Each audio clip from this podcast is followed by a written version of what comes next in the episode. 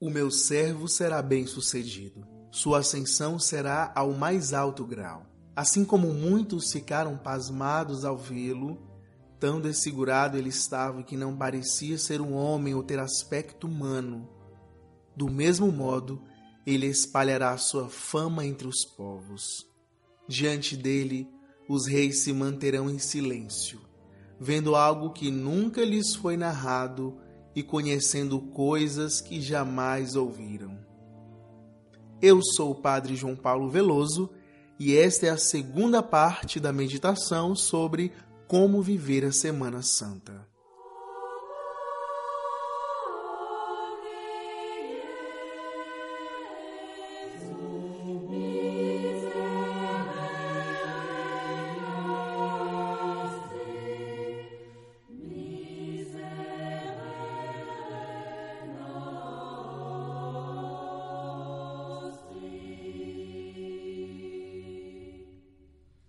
Caro ouvinte, no episódio anterior meditamos sobre como viver os primeiros dias da Semana Santa, do domingo de Ramos até a quinta-feira pela manhã.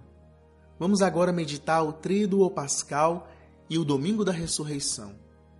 Se antes eu fiz o convite para que você pudesse participar de todas as celebrações do início da Semana Santa, agora devo dizer que o Tríduo Pascal e o Domingo da Ressurreição são celebrações de preceito ou seja, obrigatórias para todos os católicos. Para celebrar com dignidade, precisamos também estar em estado de graça, ou seja, em amizade com Deus. Não pode haver o peso do pecado mortal em nossas consciências, ou seja, aquelas faltas contra os dez mandamentos da lei de Deus, os cinco mandamentos da igreja e os sete pecados capitais. Lembre-se que o segundo e o terceiro mandamentos da igreja são confessar-se uma vez ao ano e comungar na Páscoa da ressurreição. Agora vamos entender o Tríduo Pascal. Não se tratam de três missas, mas de uma única celebração dividida em três grandes atos, um na quinta, outro na sexta e outro no sábado.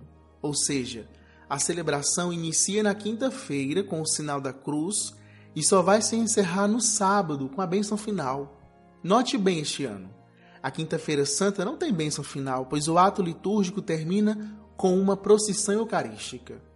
Na sexta-feira, o ato litúrgico começa e termina em silêncio, sem fazer o sinal da cruz. E no Sábado Santo, a vigília pascal se inicia diretamente com a bênção do fogo, também sem fazer o sinal da cruz. O Trido Pascal é a celebração da paixão, morte e ressurreição do Senhor. É a celebração da nossa redenção e atualizamos isso em cada missa do ano, especialmente aos domingos, dia do Senhor. A Quinta-feira Santa, ou Ceia do Senhor, também é conhecida popularmente como o lava-pés. O lava-pés é um novo mandamento do amor colocado em prática. Amai-vos uns aos outros como eu vos amei, diz Jesus. Você percebeu como Jesus eleva o amor a uma altura sublime? Antes de receberem a lei de Deus, o povo seguia este conselho: olho por olho, dente por dente. Ou seja, se você me fez um mal, eu te faço um mal igual. Depois, o povo aprende com Moisés a não fazer o mal aos outros, o quinto ao décimo mandamento. Depois, com o desenvolvimento da religião, o povo aprende a fazer aos outros aquilo que gostaria de receber dos outros.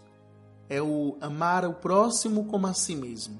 Por fim, com a plenitude da revelação, Jesus mostra como realmente nós devemos amar os outros, como Deus mesmo nos ama. Não se trata mais de fazer um bem esperando algo em troca mas de amar gratuitamente e principalmente quando o outro não merece ser amado. E Jesus dá este novo mandamento do amor no mesmo dia em que institui a Eucaristia, o sacramento do amor. Comungar o corpo e sangue do Senhor significa que eu estou disposto a amar o outro sem que o outro mereça ser amado.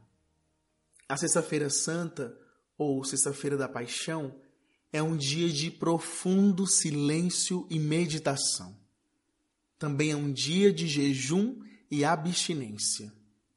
Jesus foi preso durante a madrugada e passou toda a manhã apanhando e sendo julgado e zombado pelas autoridades, pelos soldados e pelo povo.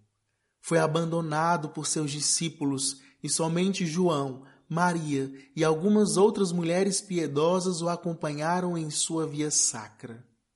E é exatamente na hora da morte de Jesus, às três da tarde, que nos reunimos na igreja em silêncio para o segundo ato do Tríduo Pascal. Será lido o quarto cântico do servo sofredor, Isaías 52, que você ouviu na abertura deste episódio, e depois a narração da paixão do Senhor. Neste ato litúrgico se fazem dez grandes orações pela igreja e pelo mundo inteiro, e depois adoramos a Santa Cruz. Trata-se de uma verdadeira adoração a Deus. Quando você beijar a cruz na Sexta-feira Santa, lembre-se que você não está adorando o objeto material, mas aquele que foi pregado nele, Jesus Cristo, o nosso Salvador. O esvaziamento e o silêncio também são marcas da Sexta-feira da Paixão. Não há toalhas no altar, não se tocam os sinos da igreja, não se tocam instrumentos pesados, não há aplausos nem risos. Tudo fica em silêncio porque Cristo morreu. Mas a morte não tem a última palavra. No Sábado Santo ocorre a Vigília Pascal, o terceiro ato do Tríduo Pascal. Trata-se do mais importante e solene ato litúrgico de todos, pois nele celebramos toda a história da salvação que culmina com a ressurreição de Cristo. A vigília pascal é dividida em quatro partes. Começa na porta da igreja, com a bênção do fogo e o acendimento do círio pascal. O círio pascal é aquela grande vela que ficará acesa durante os 50 dias do tempo pascal e é o símbolo do Cristo ressuscitado, prefigurado pela coluna de fogo que conduziu o povo de Deus no deserto.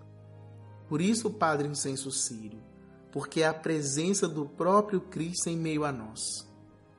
Ao entrar na igreja, com as luzes apagadas e todas as velas acesas, o canto de exultação é entoado. Este canto narra de forma poética todo o sentido desta noite santa.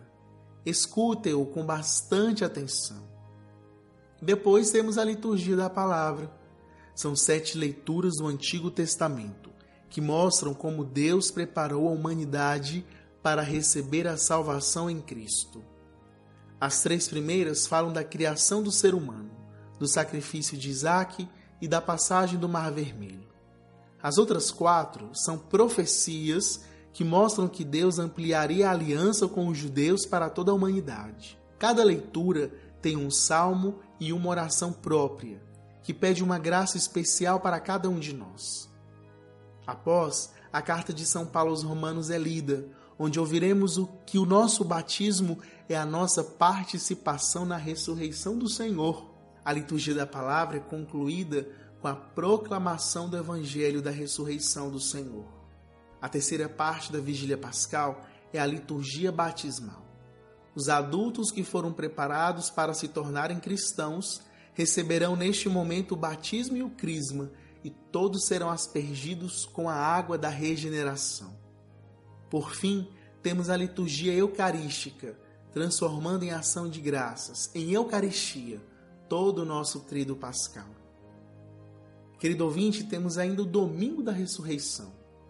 A partir deste domingo serão 50 dias de festa, de alegria e de graça, o tempo pascal, porque Cristo ressuscitou.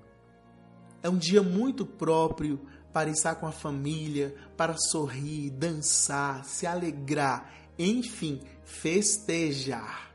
Esse dia, o domingo, também é um dia de oferecer chocolates uns aos outros.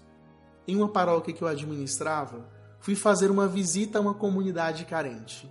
Conversando com uma senhora muito simples, ela me disse o seguinte: Padre, aqui nós passamos 40 dias comendo coisas amargas na quaresma, para fazer penitência. No dia da Páscoa, a gente come chocolate para lembrar que a vida com Jesus é mais doce. Sim, meu caro ouvinte, a vida com Jesus ressuscitado, sem dúvida, é mais doce, mais bela, mais feliz. Que a sua Semana Santa seja um tempo favorável para que sua fé cresça e sua união com Deus se aprofunde. Me recomendo as suas orações e te desejo uma feliz Páscoa. E que, pelo poder do Cristo ressuscitado, desça sobre ti e toda a sua família a bênção do Deus Todo-Poderoso. Pai e Filho e Espírito Santo. Amém.